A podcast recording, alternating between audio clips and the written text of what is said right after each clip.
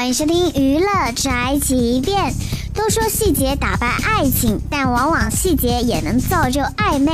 自从我们的大西轰陈伟霆阔别阿萨以来，陈伟霆的感情动态呢也自然备受关注。最近就有消息称，陈伟霆与迪丽热巴的关系不一般。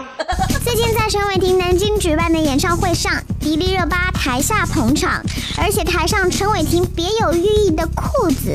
也让一众网友纷纷猜测，裤子上印的英文字母是迪丽热巴与陈伟霆的缩写。